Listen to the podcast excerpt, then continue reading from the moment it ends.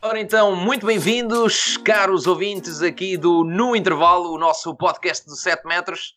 E é com muito gosto que dou aqui as boas-vindas mais uma vez ao Leonardo e à Maria Ema.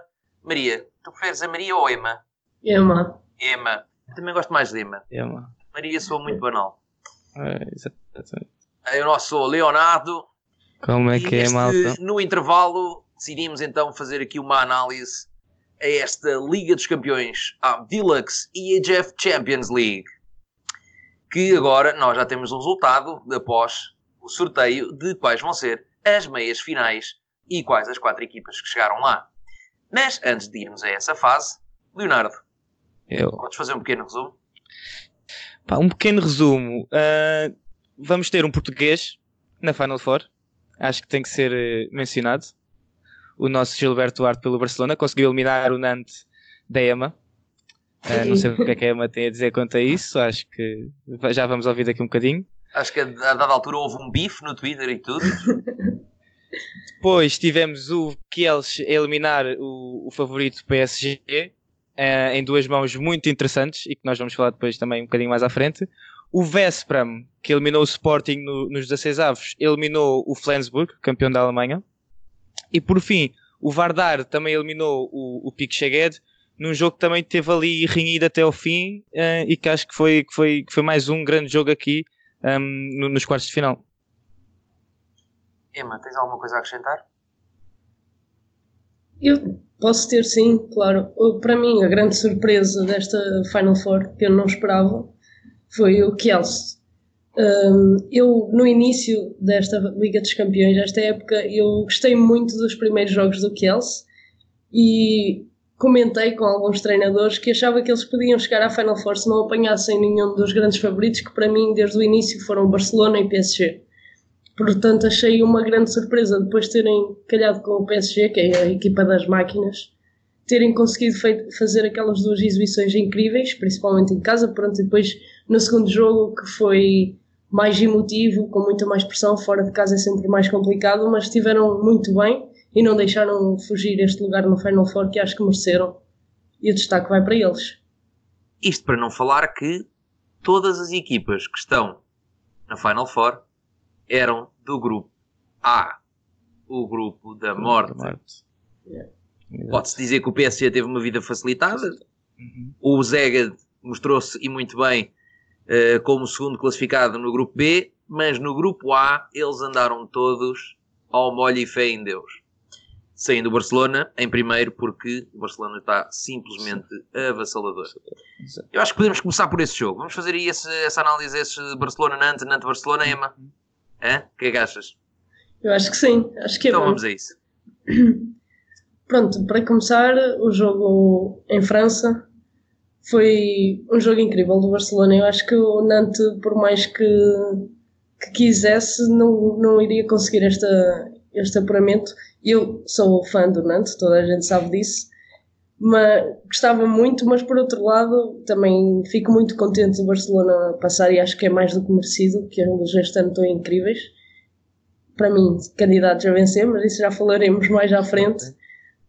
Pronto, e o jogo lá no Nantes foi, foi do Barça. O Barça entrou muito bem, teve muito bem o jogo todo. O Nantes, por mais que quisesse, tentou várias soluções, mas não, não conseguiu. E foi logo uma diferença de 7 golos em casa. E o Nantes costuma ser muito forte em casa e saindo dali com uma desvantagem dessas, depois em Espanha iria ser muito complicado virar esse resultado. Sim, a verdade é que, e eu já estive no, no pavilhão do Nantes, eh, tem, eh, tem fãs, tem adeptos fantásticos que fazem a festa desde o primeiro ao último minuto e estão sempre a puxar pela sua equipa. Tem um speaker que é fenomenal. O homem vem de Paris para Nantes, ele nem é de Nantes, para vocês verem. Ele vem de Paris para Nantes, vestido no seu fato eh, todo Nantes color, todo da cor do Nantes com o seu chapéu e tudo, o seu microfone, e o homem está constantemente. Os delegados passam a vida a avisar, mas o homem está constantemente Sim. ali a puxar pela equipa. E realmente é como tu dizes, Zema, eh, o Barcelona entrou fortíssimo, conseguiu logo um excelente parcial, foi para o final da primeira parte a ganhar por 4, termina o jogo a ganhar por 7 e o próprio treinador do, do Nantes admite no final da partida que, que nunca conseguiram uh, encontrar ali uma brecha que fosse na defesa do, do, do Barcelona. Uh, caso, o único caso assim que possa ter sido mais forte neste caso foi mesmo o Valero Rivera, que marcou 8 golos nesse jogo. Estou aqui a ver uhum. aqui a aceder à minha estatística. Uh, mas realmente foi, foi um, um, resultado muito, muito, muito forte por parte de, do Barcelona. E está aqui o Fabregas que marcou 9 golos nesse jogo. Eu ia, ia, falar sobre isso, Márcio. Lembras-te quando, Leonardo, é lembras quando nós falámos do. Fizemos, falámos sobre a antevisão dos jogos da seleção e tu disseste que o Fabregas era, na tua opinião, o melhor, melhor é pivô do mundo neste momento. Epá, e realmente o homem é incrível. Acho que nove gols. Porque temos a falar, a defesa do Nantes não é uma defesa qualquer, é uma defesa muito forte, muito batida. E muito experiente. experiente. Exatamente. Estamos a falar de uma equipa quando passado chegar à final da, da Liga dos Campeões. E portanto, o, o Fabregas, se eu não me engano, ele tem 22 ou 23 anos e portanto tão jovem a fazer as coisas que ele tem feito pelo, no Barcelona e já antes no Montpellier é, é incrível. É verdade, ele realmente tem estado imparável. 22 é. anos e 1,98m tem o rapaz. É. Coisa Está pouca. forte marcar golos. Tem 49 Exato. golos marcados nesta Liga dos Campeões. É tentado. Aliás, toda a equipa do Barcelona neste ano foi uma coisa que eu, que eu que eu sempre comentei, eu achava que o Barcelona, a falta de competitividade que eles tinham em Espanha, porque assim estamos a falar do o Barcelona é uh, ex-campeão? Não, sim, Penta, sim, exa, eu acho que é ex-campeão. E ganham, é assim, a quantidade de campeonatos que eles já ganharam, a terem uma derrota ou zero derrotas, é incrível. Eles em casa simplesmente dominam. E eu sempre achei que depois, quando chegava à, à Europa, principalmente no ano passado, quando eles acabam por ser eliminados nos, nos 16 eu achei que essa falta de competitividade se, tínhamos, que se começava a mostrar.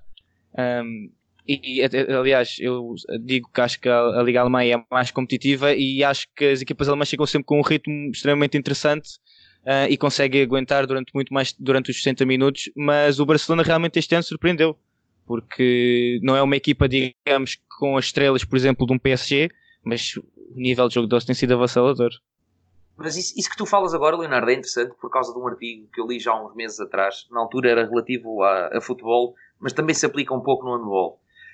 E então o artigo dizia o seguinte, que hum, eles fizeram a estatística conforme o número de Liga dos Campeões ganhas em cada, em cada, por cada país e afins, e então chegaram à conclusão que quando tu tens, quando tu tens hum, muitos competidores, muitas equipas a competirem pelo título, pelo título uh, regional, do título sim, doméstico, sim, aliás, doméstico, do título sim. doméstico, torna-se muito difícil para eles ganharem uma Liga dos Campeões. Sim. Mas também tem o oposto, que é quando tu estás sozinho, ou seja, sim. quando estás sozinho na tua liga e és a equipa mais forte e ninguém te toca, também não significa, ganhas mais, é verdade, mas não é. significa que tu vais ganhar uh, a Liga dos Campeões.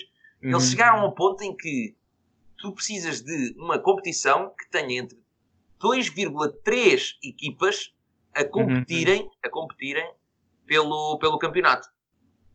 E o que é engraçado, e agora vamos ver aqui, se aplicarmos isto agora, agora vou aqui falar um bocadinho de futebol, peço desculpa, só uma parte, mas é uma comparação engraçada. Se formos a ver isto, o Barcelona foi eliminado, agora na Liga dos Campeões de, de futebol, e neste momento o Barcelona está praticamente sozinho na na Liga Espanhola. Exato, exato, exato. O Real Madrid implodiu, o Atlético Madrid umas vezes joga bem, outras vezes, parece que não está lá. E em Inglaterra passámos de ter cinco equipas a competirem para apenas duas. Tens o City e o Liverpool que têm 20 pontos ou mais Exato. e o terceiro lugar Sim. que é o Tottenham. Sim. Atenção, que é o Tottenham. Se formos a fazer o contraponto para esta situação para onde handball, o Barcelona chega à meia final da, da Final Four, mas não significa de todo que possa ser campeão. O tal falta de ritmo, a tal falta de competição que tu falaste, fez uhum. com que eles perdessem o ano passado. Este Exato. ano, e como tu bem disseste, a rotação do plantel feita pelo treinador permite que todos os jogadores estejam a um nível acima de competitividade e que, uhum. caso seja preciso trocar, todos eles estão prontos a jogar. Claro, claro, claro. E isto Sim. é a análise que eu faço deste Barcelona. E Sim, facto, eu- também depois do, do, do terem pronto, Fabregas, que está simplesmente em, em absurdo. Incrível, exato.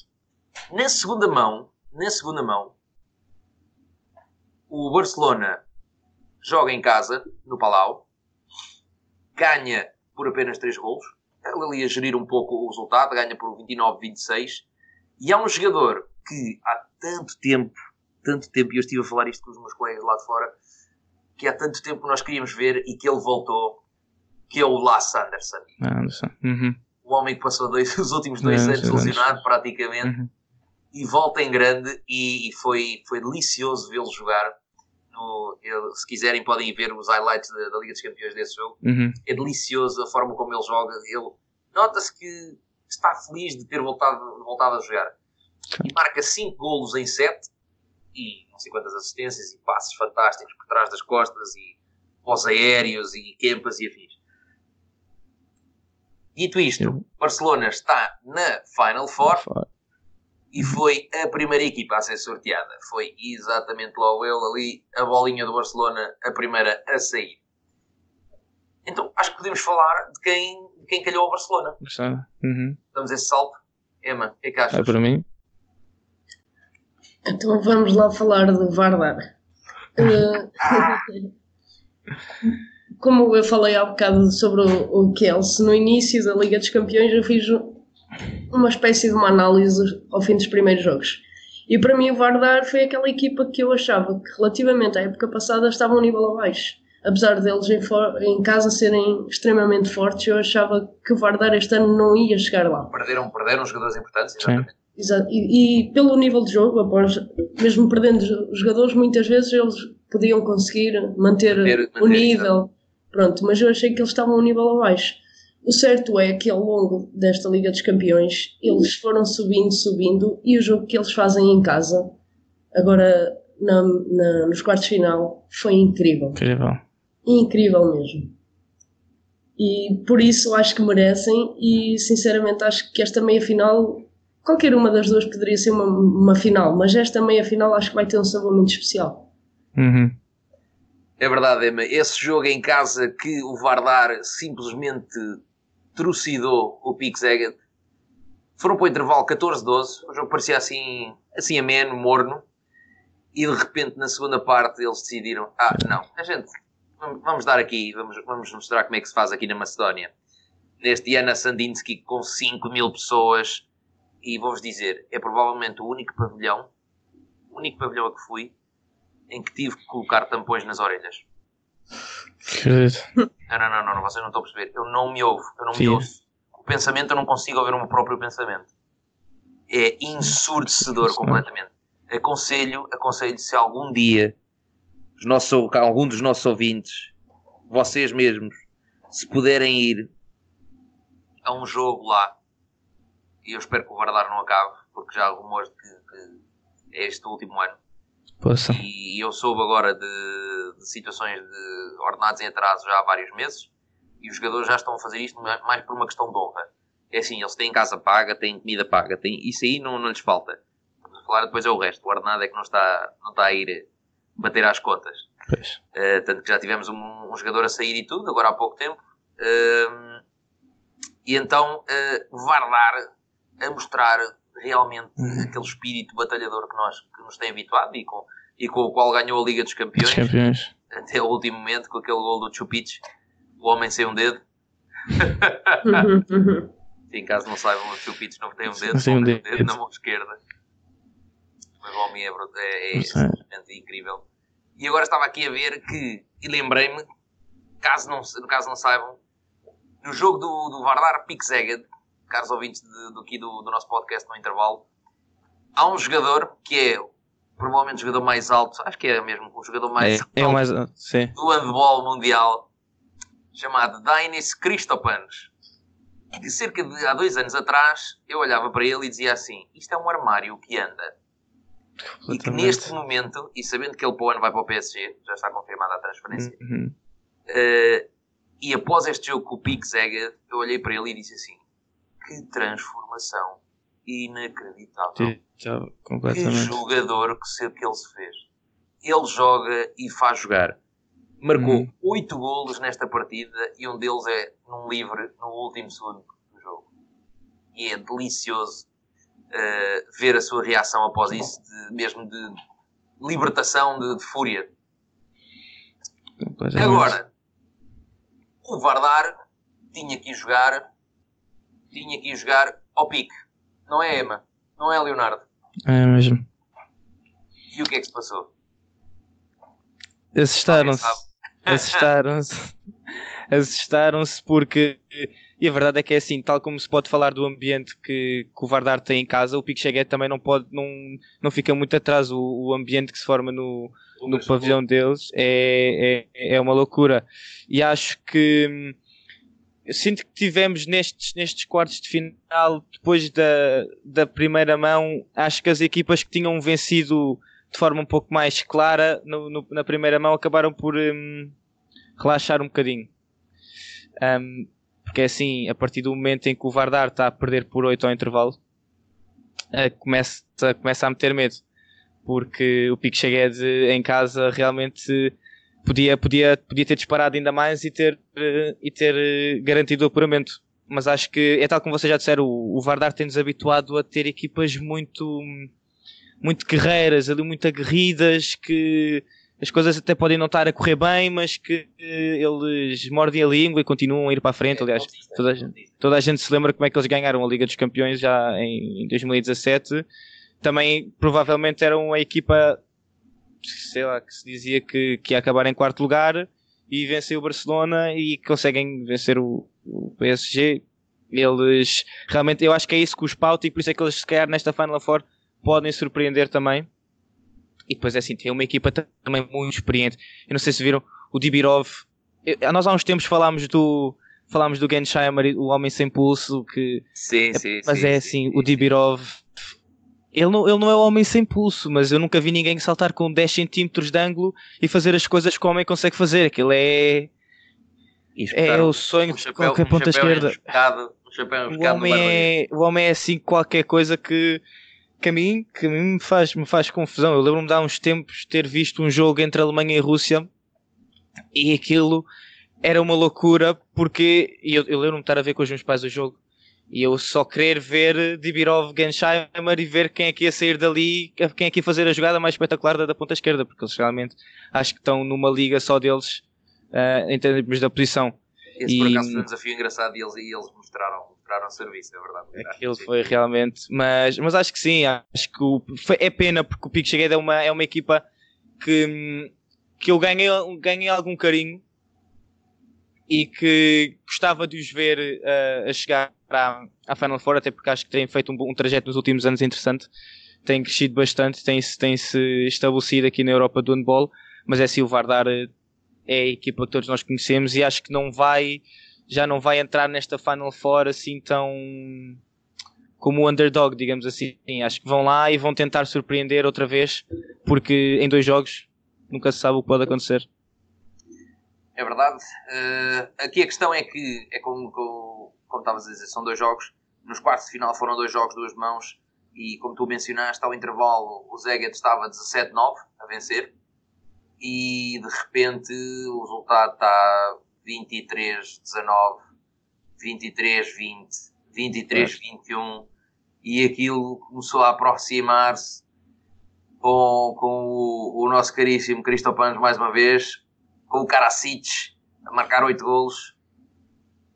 E há um jogador, eu tenho que mencionar isto, há um jogador que, que há muita gente, e lá está, é, é a tal coisa dos pivôs.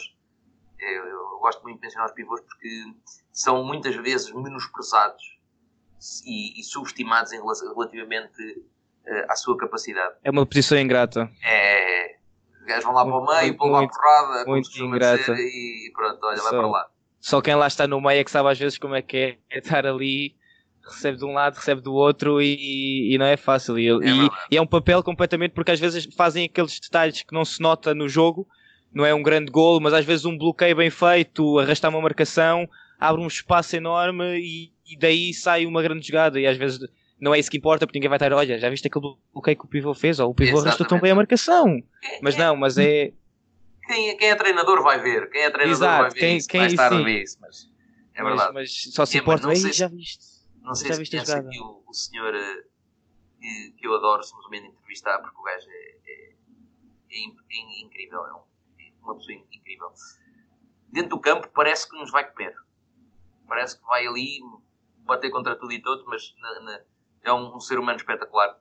Que é o, o Stoyanche Sto- Stoilov.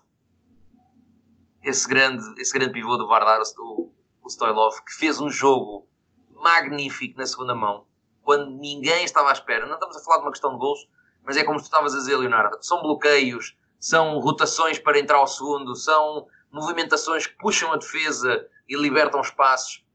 E o Stoilov foi isso tudo nesta, segunda mão do, dos quartos de final entre o Zeged e o Vardar. E, e é um homem que, uma, uma vez numa entrevista que foi muito engraçado, eles em em que lhe perguntaram: ah, oh, Stoilov, não achas que estás assim um bocadinho, um bocadinho forte? Pá, ele não é propriamente dos Ei, mais não é? altos, não é? Tem Sim, 1,91m, sim. mas não é propriamente dos mais altos. Ele pesa 110 quilos e ele diz assim na, na entrevista, e, e na altura foi muito engraçado: Eu era mais magro. Eu era mais magro, já fui mais magro, tinha para aí 90 quilos. Pá, mas toda a gente me empurrava de um lado para o outro. e então há uns anos atrás decidi fazer um plano especial por, eh, porque o treinador lhe tinha pedido. E então o gajo ganhou quilos. Cerca de 20 quilos. E agora ninguém o empurra. É ele que empurra os outros. Completamente. E lá está, foi, foi uma questão dele perceber e do, do treinador lhe- também lhe, de- lhe dizer que pá, se calhar se ganhas uns quilitos, eles deixam de te empurrar e tu ganhas mais, mais bolas e ganhas mais passos e ganhas mais movi- movimentações.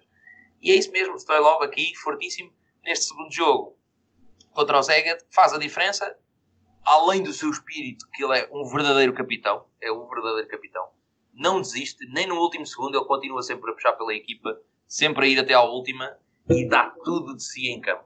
O homem com 110 quilos faz sprints quase tão bons como o Azafa Powell.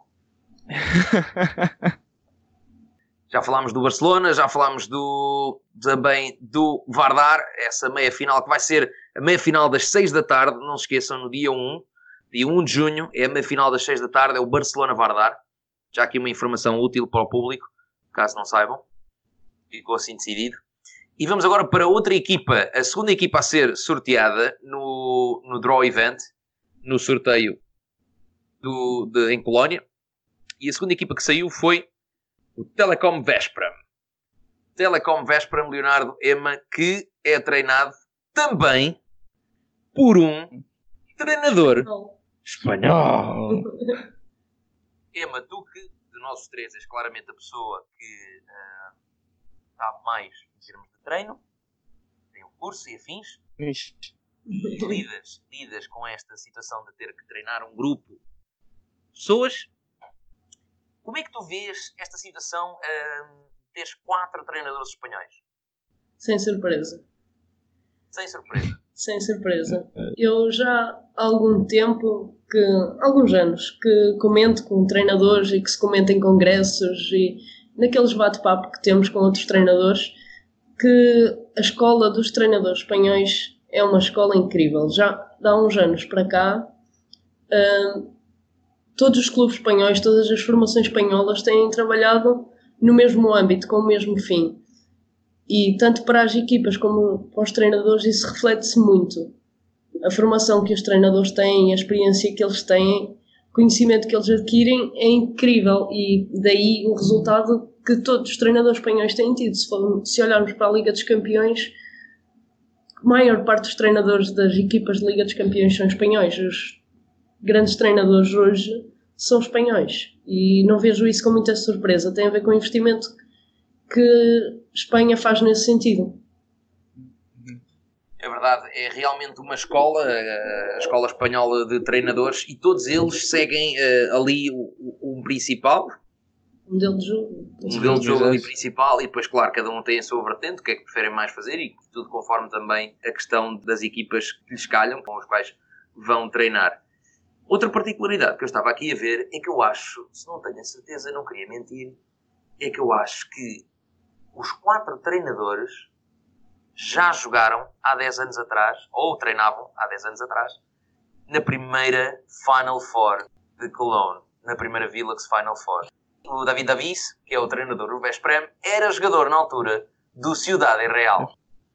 Campeões na altura. Cidade, Cidade Real, que, para quem não sabe, depois passou a ser a equipa do Atlético de Madrid, dando volta. Hum. Projeto estonteante, com milhões para gastar e que teve a duração de dois anos. Mas foram dois bons anos, foram dois, foram, foram dois, dois anos intensos. Anos, é foram dois anos não intensos. Ganharam não ganharam nada. Mas, mas, mas foram dois anos de, de, emoção. Foram muito bom. Voltando aqui, então esta equipa do Véspera. O David Avis pega na equipa uh, já toda a gente tinha perdido a fé no Véspera. Ele pega na equipa depois da saída do treinador, que agora está no Kristianstad, na Suécia, e ele pega na equipa e inicialmente, ok, há sempre aquela diferença anímica, treinador novo e tal. Teve dois, três jogos bons, teve ali dois, três jogos menos bons, e já toda a gente criticava o facto de Véspera ter apostado aquilo, e já toda a gente crucificava David Avis a dizer que ia ser mais um a ser expulso da Hungria deste Telecom Véspera, que tem a capacidade de mudar de treinador se for preciso de ano a ano ou dois em dois anos. Uhum. Tem este, eles têm esta coisa. E chega, vai ao grupo da morte, e o que é que acontece? o Véspera ganha o primeiro jogo na Alemanha ao campeão alemão Flensburg.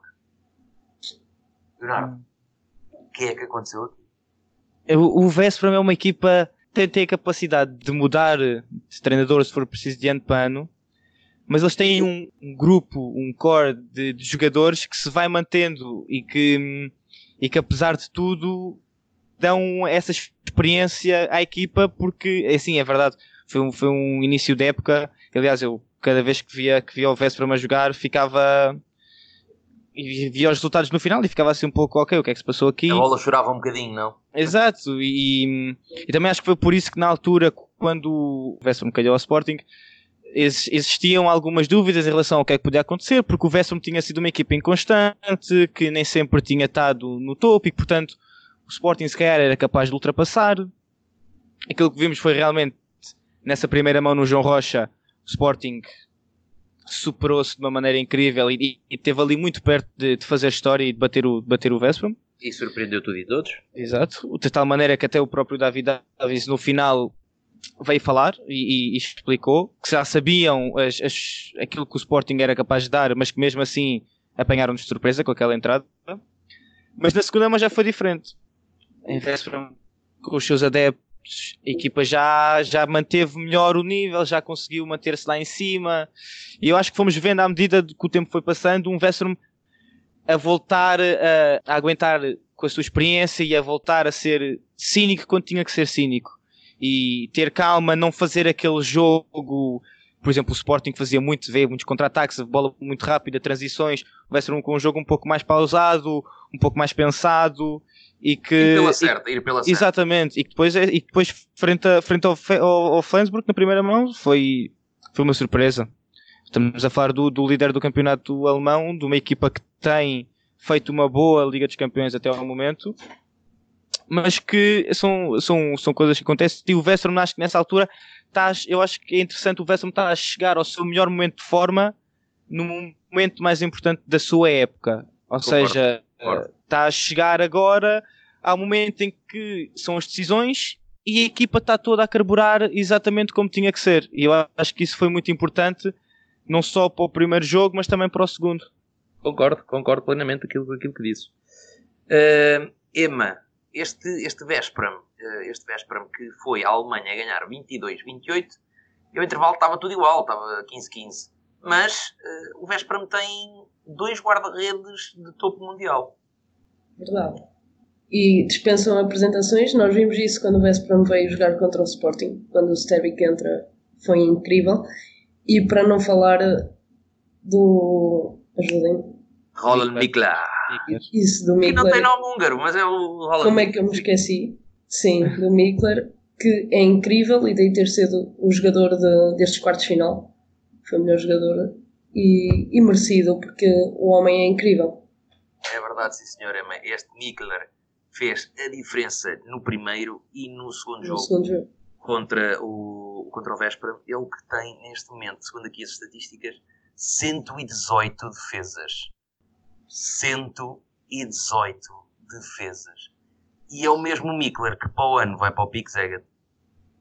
Yeah. Exato. Está tudo, está tudo dito. Mas, e, e o que é interessante, isto, isto também, lá está outra comparação com o futebol, é no handball acontecem muito estas transferências, a meio da época, Exato. quase no final da época, não interessa. Eh, Eles fazem o anúncio da- transferência para o ano, ou seja, que é quando o contrato vai acabar. Acabar. O contrato, por exemplo, acaba dia 30 de, junho deste ano, por exemplo, e ele para o ano eh, podia assinar por outra equipa e ele assinou já. Ou seja, agora vou manter, minha, vou manter, manter o meu profissionalismo, mesmo que tenha de jogar contra eh, a equipa adversária, como aconteceu com o nosso amigo Nunante, que ia jogar Exato. para o ano, vai jogar no Neckarloven, Exatamente. sabes perfeitamente quem é, tema. Lagarde, que marcou Lagarde. o último, o último golo que deu a vitória em. Nantes contra a equipa que vai jogar para o ano. Eu, eu gostava de estar nesse balneário para o ano quando ele aparecer lá. Yeah. Eu pagava para estar nesse balneário para o ano quando ele entrar lá. Como é que vai ser Vai ser a- a- lindo, vai ser lindo, porque ele vai chegar lá e vai dizer assim, como é que é? Não, é verdade. E o Mikler, é verdade, o Mikler para o ano vai para o Pixegad, mas este ano continua a- a- com a garra como se fosse do Veszprem Forever, como se estivesse lá, eu vou ser sempre do Veszprem. E, e é impressionante a, a capacidade dele. Ele que, tendencialmente, já foi muitas vezes, e toda a gente dizia que ia ser eh, suplente do Stervik, né? e neste momento ele tem mais, quase mais 20 defesas que o Stervik. Mas, também, mas também temos de referir o Sterbico. Ele, o homem é uma instituição do handball. Estamos a- não, fora. Não, porque o é assim. É uma instituição e um monumento do, do handball. É, um monumento esse- do handball. mas eu, eu tenho que ser também louvado os anos em que ele tem conseguido e é normal que a partir de, alguma, de algum momento se comece a ver um, um certo declínio. Claro, claro, claro.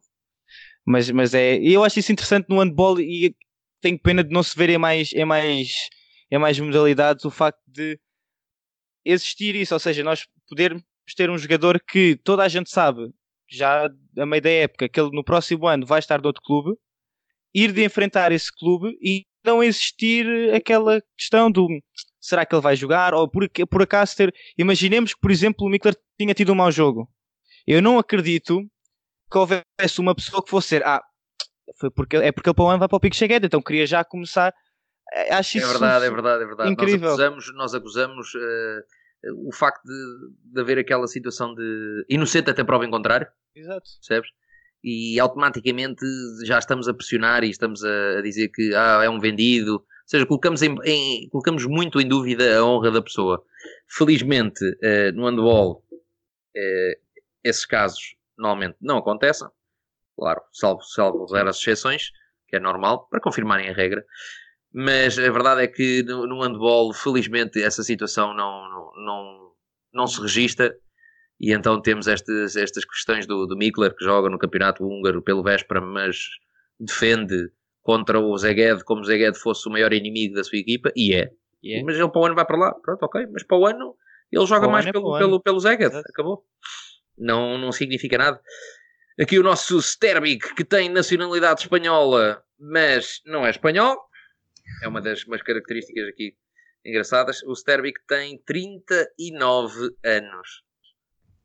Não lhe dava mais que 35. Incrível, incrível. Não lhe dava mais que 35. São 39 anos e 100 defesas na Liga dos Campeões, fora o resto. Fora o resto.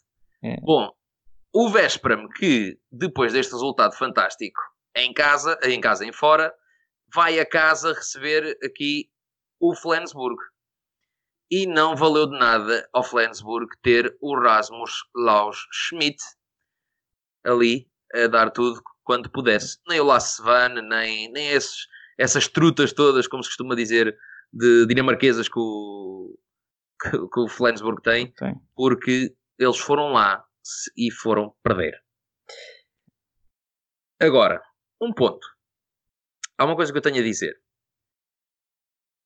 Os alemães têm aquela coisa de gostam de jogar a Liga dos Campeões, mas Bundesliga é Bundesliga. E para eles a Bundesliga é o mais importante. E na semana em que o Flensburg foi jogar ao Vesprem, tinha dois, dois embates muito importantes para a Liga eh, Alemã que provavelmente lhes dariam o título. Provavelmente lhes daria o título. E a verdade é que o Flensburg perde, perde com, o- com o Vesprem, Ao intervalo perdia 17-13 e perde o jogo por 29-25, ou seja, por 4, os mesmos 4. Mas o Flensburg foi à Bundesliga e ganhou os dois jogos. Sim. Tan, tan, tan. Leonardo, podemos assumir aqui uma teoria da conspiração e dizer que o Flensburg preferiu, após aquela derrota em casa, preferiu se calhar poupar um pouco os seus jogadores para os embates da Bundesliga? Emma, achas que sim? Digam, por favor, que sim. Eu acho que não. eu vou discordar de ti. Eu só quero, eu só quero é, confusão, eu quero aqui conspiração, eu quero isto tudo aqui. Eu, eu por acaso vou discordar da Emma, portanto vamos ter aqui. Vamos ter aqui uma Sim. discussão. Pronto. Eu, só, Emma. eu, pronto, eu vou referir aqui o porquê de eu achar que o Flensburg não, não pensou assim, pelo menos quando entrou no jogo na Hungria. É eu- E eu, eu liguei a transmissão do jogo, já passavam 5 minutos. Eu olhei para o marcador e achei que aquilo estava mal. O Flensburg, com 5 minutos a jogar fora de casa, estava a ganhar 5-0. Ou seja, estava pra- quase na frente da, da eliminatória. E eu, bem, isto vai ser incrível. Mas pronto, certo é que no decorrer do jogo, da primeira parte ainda, o Vesperam foi subindo, foi subindo e já foi para o intervalo a ganhar por 4 e na segunda parte não teve hipótese, mas eu acho que o Flensburg não entrou com esse pensamento. Se calhar lá no subconsciente talvez pensassem nisso e depois no decorrer do jogo as coisas também não correram como esperavam. Mas eu acho que não foi esse o motivo deles irem perder à Hungria. Não, não, atenção, eu também não acho, eu não acho que o, que o Flensburg foi para lá com aquela intenção, não. Então, Não, Leonardo, este jogo- então. Não, não, deixa-me deixa acabar de explicar. Eu acho que o Flensburg ia tentar, mas a partir do momento em que percebem que vai ser complicado, acho que acabaram por se calhar não, não dar, não é de não dar tudo até ao fim, porque toda a gente sabe que quando está lá dentro é, é, é- é muito difícil, ah, só vou dar eh, 85% ou 90%, ainda por cima jogadores de- deste calibre, mas eu acho que estar a perder por 4 ao intervalo deu logo ali um, um cheirinho do que podia vir a seguir. Dá E ali acho- um mote, um mote desanimador, dá, dá, é verdade. Dá ali um mote Ficava desanimador logo, ficava logo por 10. A eliminatória era exato. muito mais complicada. Exato. E acho que, hum, que é assim, que a equipa. Eu, eu não, tive, não consegui ver logo o, o jogo na, na altura, mas acho que é assim. A partir do momento em que hum, a equipa vê que as coisas já não estão ou já não consegue manter aquele ritmo, o que importa realmente para eles é, é a Bundesliga e isso, isso acaba por, por se ver. Eu Lembro-me de quando falámos do. Quando eu e o Márcio e tu, Emma, também fizemos agora a questão do Porto e do Madeira Sade e falámos do Fush de Berlim quando na, na taça HF e, acho, e, e o Márcio explicou que o, o grande objetivo deles, tanto do Kiel como do Fuxa de Berlim, realmente é, é a Bundesliga, porque é isso, eles, eles têm noção que isso é, é a competição deles, apesar de atenção, estamos a falar da Liga dos Campeões, não, não é aí, mas, mas eu acho que foi que se calhar chegou uma altura em que eles pensaram assim, ok, este jogo nós vamos ter que estar a dar tudo o que temos e, e ainda mais para conseguirmos ter uma hipótese de chegar lá. Sim. Lá está, Na- depois, No campeonato não. E então acho que depois, mesmo se calhar, diminuíram um bocadinho aquela intensidade. provavelmente, depois daquela arrancada, daquele início de jogo em que o Flensburg está a ganhar 5-0 e enquanto consegue manter a vantagem de 5, 4, 3 golos, continua a acreditar. A partir do momento que, Sim. que a começa a perder, talvez o pensamento fuja por aí e a gestão do treinador também. Muito bem, eh, gostei, gostei dos vossos argumentos. eh, podia contratar-vos. Eh, podia talvez a contratar. Vamos então agora para o último jogo dos quartos de final. Os últimos dois, aliás. E então vamos para uma situação que é, Emma, começaste por dizer que não estavas nada à espera de ver o Kielce na Final Four. Não estava, mas estava. Não estava depois de ter calhado com o PSG, mas antes disso achava que sim, que poderiam chegar lá. E deram provas disso, tanto que estão. Lá está. Aqui a questão é: o Kielce veio provavelmente, foi a equipa que provavelmente fez mais de trás para a frente. Nós tínhamos falado aqui do Vesprem, falámos do Vesprem ter mudado de treinador, a equipa ainda se estar a encontrar, principalmente estar assim intermitente no jogo com o Sporting. Mas a verdade é que o Kielce, desde o início da época, que foram só problemas. Desde as questões de finanças, sem capacidade para, para pagarem ordenados ou, e para poderem reinvestir. Uh, os rumores de Lucas Indrich ir abandonar ainda sem começar a época e ir logo direto para o PSG por 4 milhões de euros. Basicamente era pagarem-lhe o ordenado todo que ele ia oferir no Kielce nos 4 ou 5 anos de contrato que ele tem. Uh, a meio da época, Alex Dushabayev e o Daniel Dushabayev lesionam-se e o Kielce fica quase arrumado em termos de primeira linha. Verdade. O Talan, que é uma verdadeira box of talent, ou talents box, box. ou como lhe quiserem chamar, o, o papá do Shabayev, que em 2016 ganhou a Liga dos Campeões também com o Kielce, lá conseguiu gerir aquilo de uma maneira em que o Kielce passa o grupo. Passa o grupo, mas não passa aflito. Passa o grupo assim, ali a meio. Como quem, como quem diz. Não dei muito por nós, porque pode ser que a gente nos engane. E realmente foi o que aconteceu. Na primeira mão dos quartos de final, contra o PSG, o Kielce ganha por 10. Sim. Ouviram bem, caros ouvintes, no, aqui do, no intervalo. O Kielce ganha por 10. 34-24. Calma, estamos a falar a equipa do PSG que tem Nicolás Karabatic, Mikael Hansen, Uwe Gensheimer, Sander Saganson, Luca Ballot, Titi Omeyer. Sim, estes nomes todos estão no PSG. E eles perderam por 10 na Polónia. Emma. O que é que aconteceu? O que é que aconteceu? Primeiro, salientar a defesa do, do Kelsey, que para mim é incrível. Eles defenderam muito bem. O Chupara teve muito bem na Polónia. Foi incrível. E ele é muito novo. Ele tem 24 anos. 25, para, é verdade. 25. E fala Pronto, espanhol. 25 fala espanhol. anos. Eu sei. Ele é.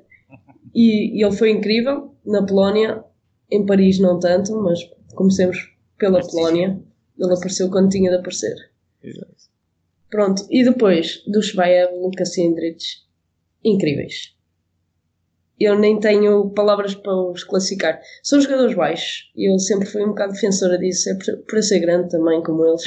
Mas são jogadores que têm 1,80m ou pouco, pouco mais do que isso, se tiverem para onde são jogadores relativamente baixos, mas são jogadores que fazem a diferença independentemente da altura que eles tenham. Pronto, eu é. gosto muito dos dois e eu hoje estive a ver o jogo em Paris, que eu não tinha tido a oportunidade de o ver todo, e eles foram incríveis. Os dois. É verdade. É realmente, são realmente os dois que fazem mexer aquela primeira linha toda do, do Kielce e são eles que protagonizam todos os passos e todas as aberturas para tudo que, tudo que mexe na, na equipa do, do, do Kelsey, na equipa aqui do, do Talent. Leonardo, nesta primeira mão, muita gente disse que o que aconteceu foi uh, o PSG não apareceu, decidiu ficar em Paris. Foi o que eu achei. E que o Talent simplesmente surpreendeu tudo e todos com uma defesa 5-1 que fazia com que o Mikael Hansen tinha sempre dois indivíduos em cima. Em cima. O Mika Lancer não é propriamente o rapaz mais rápido que a gente conhece, nem é propriamente a pessoa que mais se mexe num campo de, de, de handball, embora tenha aquele braço que é simplesmente estrondoso e inigualável. Mas a verdade é que o Mika Lanson ficou ali bastante reduzido. Sim, sim, sim, sim. E acho que, hum, aliás, o Talan Shbaev já nos tem habituado a às vezes surpreender quando nós não estamos à espera. E, e este PSG, este PSG, este Kielce realmente tem mostrou isso. Acho que o PSG é uma equipa de estrelas, como nós já dissemos aqui várias vezes. Mas a minha, e, e, e tendo Luca Karabatic na minha uh, Luca e, e Nicola Karabatic na minha opinião, Mikael Hansen é o mais decisivo, porque quando ele não tem uma boa noite, sente-se. Ele é aquele jogador que puxa as marcações todas e que depois dá espaço ao Nicola Karabatic para fazer aquelas penetrações que ele gosta, para mexer, que dá espaço ao Sanders Sagossen também para ir brincar com, com, com, a qualidade técnica que ele tem e fazer aqueles passos para, para os pivôs e, e, fazer tudo aquilo que ele gosta tanto de fazer. E acho que a partir do momento em que se perde essa referência ofensiva que é o Michael Hansen, que remata dos 9, remata dos 11, remata dos 13, é igual. remata dos 15. A distância, a distância em si não é relevante. Do meio campo à frente, vale tudo. Acho que a partir do momento em que, em que eles perdem essa, essa opção, a equipa acaba por se, por se ressentir. E, e faz-me alguma confusão, porque não é a primeira vez que nós vemos o PSG quebrar desta maneira. E eu não compreendo como é que uma equipa desta dimensão e desta magnitude, com estes talentos, não consegue hum, arranjar outra forma. Se uma equipa, exatamente como, como a Emma disse, Lucas Sindrich, que tem, sei lá, 1,80m e pouco, e, e, e, que faz e que, e que não tem problema nenhum em ir para cima de, de jogadores com mais 10 ou 15 centímetros que ele, como é que um jogador como um, Nicola Karabatic ou um Luka Karabatic fazem o que fazem? Não, não compreendo. E acho que é isso que o, que o, PSG, apesar de todas as contratações que tem feito nos últimos tempos e que, já, já tem planeadas para o ano, é isso que lhes falta. É aquela, aquela capacidade de quando as coisas não estão a correr bem, de dar o salto e de arranjar outra maneira. Se não vai pelo caminho A, vai pelo caminho B. É verdade, é verdade, Leonardo. E a verdade é que de, desses 24 golos que o PSG marcou, apenas 3 jogadores marcaram, praticamente 3 jogadores marcaram 22 golos. O Gensheimer marcou 11. Sim, o Gensheimer marcou 11. O Remili marcou 6 e o Hansen marcou 5. No meio disto tudo marcou 5. Mas uh, a percentagem de acerto do Hansen ronda aos 50%, o que não é normal. Estamos a falar de um homenzinho que se, naturalmente tem cerca de 75, 80% de acerto e tem normalmente 12, 13 remates por jogo e marca para aí 9 e 10 golos à vontade. E se for preciso marcar 12, marca 12. Uh, eh, a verdade é que o Talan do Shabayev, treinador do Kielce, surpreendeu tudo e todos, bloqueou completamente o ataque uh, do, Paris, do, do Paris e passamos agora, porque eu já tinha suspeitado do que é que tinha acontecido neste, neste jogo e depois fui ver e depois vi ao vivo no, no Paris, no PSG, contra o Kielce, e há aqui uma coisa que eu tenho que dizer aos nossos ouvintes aqui do, do No Intervalo. Então é o seguinte, eu não sei se aqui alguém gosta do Nicolau Karabatic ou não, se acham que é um grande jogador. Para mim é dos melhores, é verdade. Não tenho nada contra ele. Uh, mas tenho que dizer uma coisa que me surpreendeu pela negativa neste jogo contra o Kielce e também neste no primeiro e no segundo jogo contra o Kielce. A verdade é que depois da operação, e eu já tinha percebido isso, que não estava bem nos seus índices físicos, ele não fez o primeiro jogo com Portugal, no segundo jogou, ok, jogou, mas não significa que estivesse no seu melhor. E a verdade é que eu temo que o Nicola Karabatic uh, está a ressentir-se e muito uh, da operação que fez ao pé. Isto porquê? Porque o Nicola parece que tem medo de ir para o ataque. Ele vai no contra-ataque, vai no coisa, vai, insiste, mas uh, em determinados momentos, na maior parte dos momentos, aliás, em que ele agora no segundo jogo foi para o ataque e tinha que ir para cima da defesa, ele preferiu passar. Sim, estamos a falar do Nicolau Karabatic, o homem que parece um trator e que entra pelas defesas uh, sem medo nenhum. O próprio Nicolau uh, notou-se que, e se vocês forem ver o jogo, desafio também os nossos ouvintes a irem ver o jogo. Uh, há determinadas situações em que ele quase que tem medo de, de ir para a linha do, dos 6, 7 metros de, para ir marcar um gol. Agora, de todos os resultados, nomeadamente o Nantes, que tinha perdido por 7 em casa, o Vardar, que tinha ganho por 8 em casa contra o Zeged, o Flensburg, que tinha perdido por 6 contra o, o Véspera o PSG tinha que ganhar por 10 é. ou mais, por 10 ou mais, dependendo do número de gols marcados, não é? Da equipa adversária, queria ganhar por 10 ou mais em Paris. E eu posso-vos dizer uma coisa, porque eu estive lá e vi com os meus olhos. Nunca na minha vida eu vi o pavilhão do Coubertin daquela maneira. Verdade. Foi inacreditável é, que em Paris, onde normalmente o pessoal vai lá ver o jogo e fica ali e tal, bate umas palmas, todos contentes. Ninguém se calou. Toda a gente estava de pé sempre que havia uma decisão. Estamos a falar de um jogo que nos primeiros 5 minutos podiam ter havido 3 vermelhos. Sim. Sim, sim, sim. Sim. Sim. Caros ouvintes aqui do No Intervalo, o jogo PSG-Kielce, nos primeiros 5 minutos, podia ter tido 3 vermelhos. Isto porquê? Sim. Porque os índices de agressividade estavam tão em alta, a adrenalina estava tão elevada, que os jogadores, na situação de. O PSG, principalmente, numa situação de defesa bastante agressiva para bloquear uh, o Lucas Indrich e impedir o, o Dushabaev de fazer alguma coisa sequer perto dos, dos, dos 8 metros, nem estamos a falar, é dos 8 metros. Eles nem entravam quase nos 9 metros, não os deixavam. Uh, o que é que acontecia? Uh, o, naturalmente, quando tens uma pessoa que é mais forte do que tu, essa pessoa se te toca, ten, ten, tendencialmente tu vais cair. E então o que, é que acontecia? O Luca Karabatic empurrou o Sindrich, o Sindrich não gostou, levantou-se e empurrou logo ali. Diz a lei, não é? Diz a lei do handball que situação de ação-resposta, a resposta tem que ser sempre sancionada mais do que a ação. Imaginem, se o empurrão são dois minutos, a resposta tem que ser vermelho. Porquê? Porque não há ali uma atitude de jogar a bola, há ali uma atitude de responder, de provocar o adversário, de fazer uma, uma agressão. Aliás, até dá altura agressões. Eh, eles é que, pronto, lá no meio da, da confusão e as câmaras e tal não viram, mas quem, quem estava no pavilhão viu, viu bem. Uh, do outro lado, o Gensheimer uh, envolver-se com o Ian, andaram os dois embrulhados na, na ponta. o Gensheimer devia ter levado vermelho, também pelo mesmo, porque respondeu ao Ian. O Ian procurou a bola, fez uma falta, ok. O Gensheimer não gostou de ir ao chão, empurrou o Ian, embrulharam-se os dois, agarraram-se, não sei o quê, e depois era aqueles pets assim na cabeça, tipo, ah, está tudo bem, assim para os árbitros.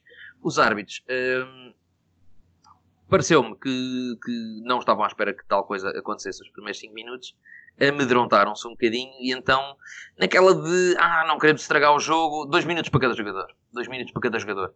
Mas a dada altura, depois dos 10 minutos da primeira parte, os jogadores acalmaram. Porquê? Pronto, já, o pessoal já aliviou, já mandou o stress fora e tal. O PSG já tinha ali uma liderança de cerca de 4 golos, já estava a aproximar para o 5, a fazer aquela consideração. E então os árbitros começaram tipo, a sancionar praticamente quase tudo por dois minutos. Aquela de. com medo de perderem o jogo. Mas não vamos falar daqui porque não foram eles que fizeram isto. Não foram eles que deram o jogo ao PSG, nem deram sequer ao Kelsey. Uh, eu sei que aos 15 minutos de jogo havia para aí 11 sanções. Para vocês verem, para vocês verem como é que isto ia, aquilo foi tudo corrida sanção. Ah, aliás, até o, o, o, o Corrales levou o quarto amarelo. Sim, levou o quarto amarelo da equipa. Para verem como é que aquilo ia, o Corrales a falar com um colega a dizer que não concordava com a decisão do árbitro, mas sem, sem coisa, o árbitro passa por ele, dá-lhe o amarelo. E eu assim, pois, mas é o quarto. Ok, mas também não falar a corrigir, em dois minutos. Ninguém não. viu. Ninguém, Ninguém viu. viu. Corrales, que na primeira mão não tinha jogado quase tempo nenhum, tinha para aí 4 ou 5 minutos. Na segunda mão, contra o Kielce, na primeira parte foi praticamente tudo dele.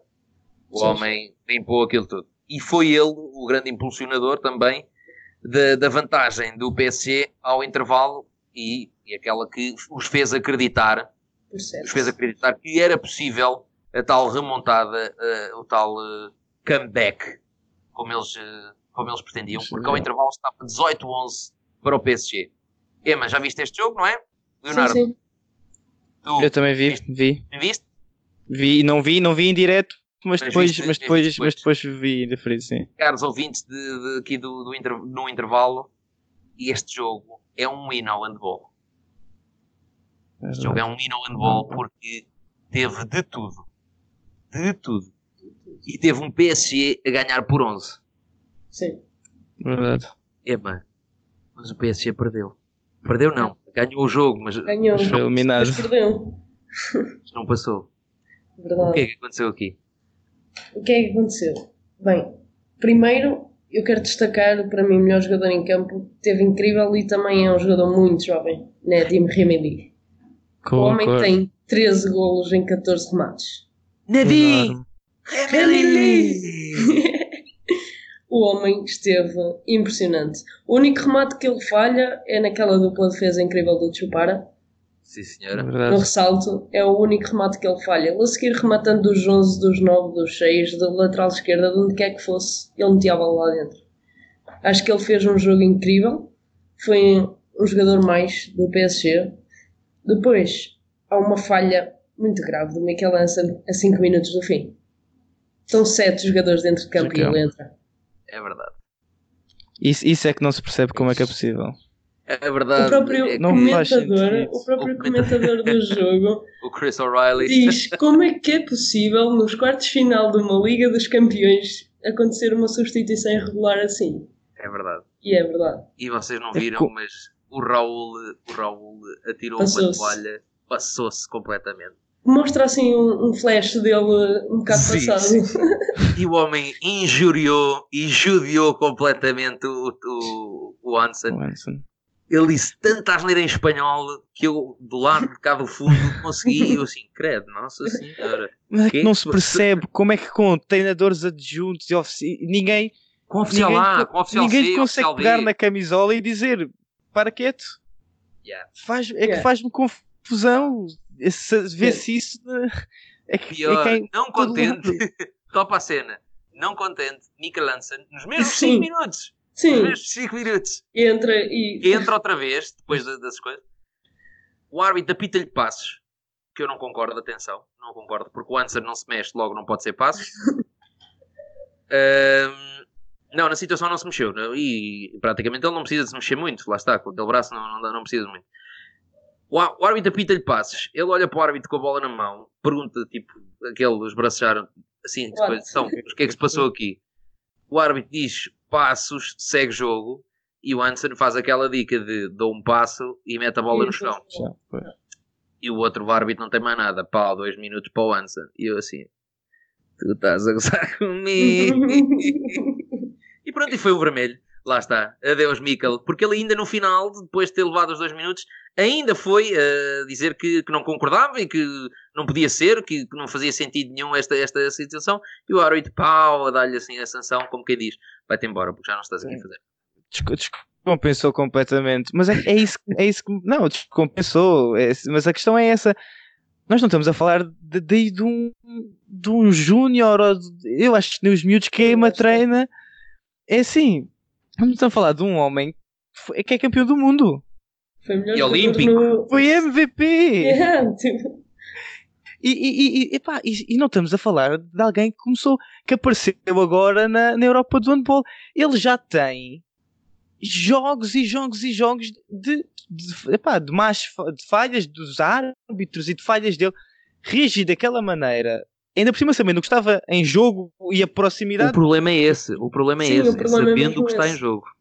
É que eu acho é que. sabendo o que está em jogo. Ficou, fechou completamente a loja e, e, e deixou de pensar. Porque, não, tirando isso, não, nada faz sentido. Mas pronto, tirando esta parte do Hansen, Emma, não sei se reparaste, e, e tu também, Leonardo, mas o, o PSG, dada altura, fica ali na dúvida. Uhum. A ganhar por 11, fica naquela de será que continuamos a carregar ou, está bom, ou chega. O problema é que o KLC aproveitou esta dúvida. E o Talent não é burro nenhum. Percebeu-se de situação. Conclusão. Pediu à sua defesa que tinha. Pá, ele tinha aproveitado para descansar um bocadinho a equipa, já que já estava por 10, não é? Ou seja, já estava naquela de Sim. vamos só tentar aqui aguentar isto. É que nestes últimos 5 minutos do, do jogo, 5, 6 minutos do jogo, que ele se faz o 24 ou seja, já não chega a 10 golos, para passar, já precisas de 11. O PSG faz os 11 golos. O Hansen leva 2 minutos pela má substituição e a seguir leva 2 minutos por deixar a bola no chão. Por não deixar a bola no chão, aliás. O Toft Hansen tem a possibilidade de fazer o 12 golo e, chupar e manda a bola. O Cupara salta por cima dele. É, salta a Cupara, lá está uma defesa Sim. a Cupara salta por cima dele e o, Hans, e o, e o Toft Hansen, em vez de meter a bola só assim para o chão, tipo, só assim para assim, não, mete a bola para cima. Conclusão, defesa do Cupara.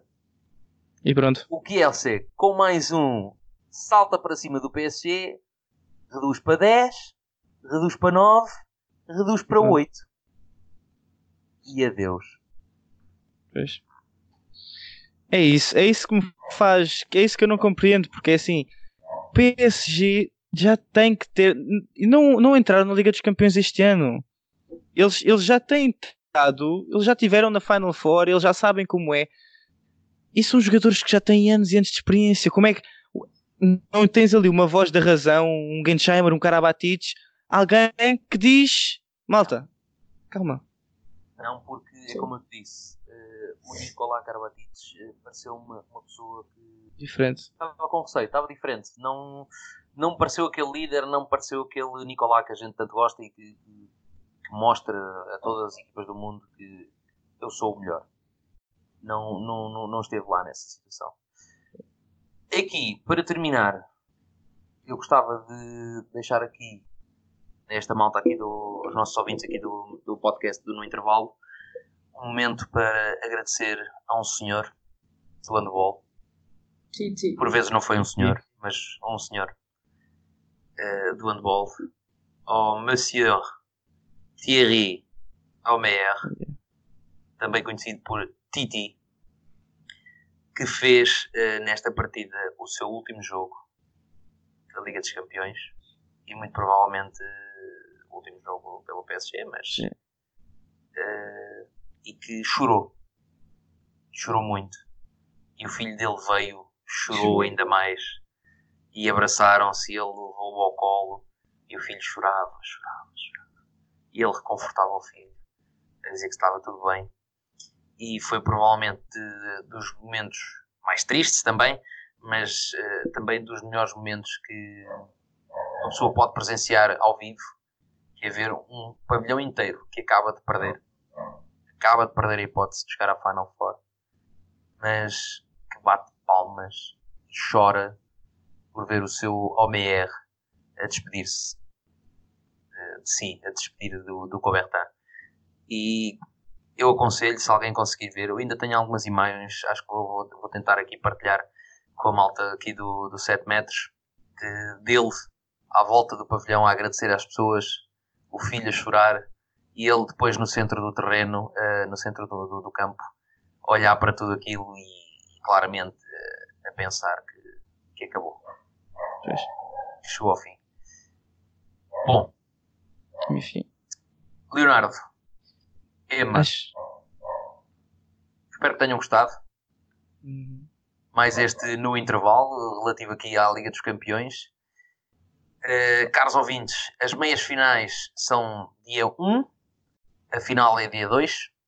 A primeira meia final é às 13 e um quarto da tarde, Central Europe Time, que significa 2 e um quarto em Portugal, já sabem, 2 e um quarto aqui no nosso retângulo Tuga e vai ser o Véspera contra o Kielce. E a segunda meia-final será às 5 da tarde aqui, 6 da tarde no Central Europe Time, 5 da tarde em Portugal e é o Barcelona-Vardar. Por isso não percam uh, uh, as meias finais. Por mim é tudo. Muito obrigado por terem estado connosco, por terem ouvido aqui o No Intervalo. É um bocadinho mais longo, mas estivemos a analisar 4 jogos, é um bocadinho mais complicado. 4 não, foram 8, 8 jogos ao todo. Leonardo, muito obrigado. Obrigado, Márcio. Emma, merci beaucoup. De rien. Gostas tanto do Nantes. muito obrigado também. Obrigado, e... malta. Aí está. Caros ouvintes do 7 metros aqui no intervalo. Até à próxima. Espero que gostem.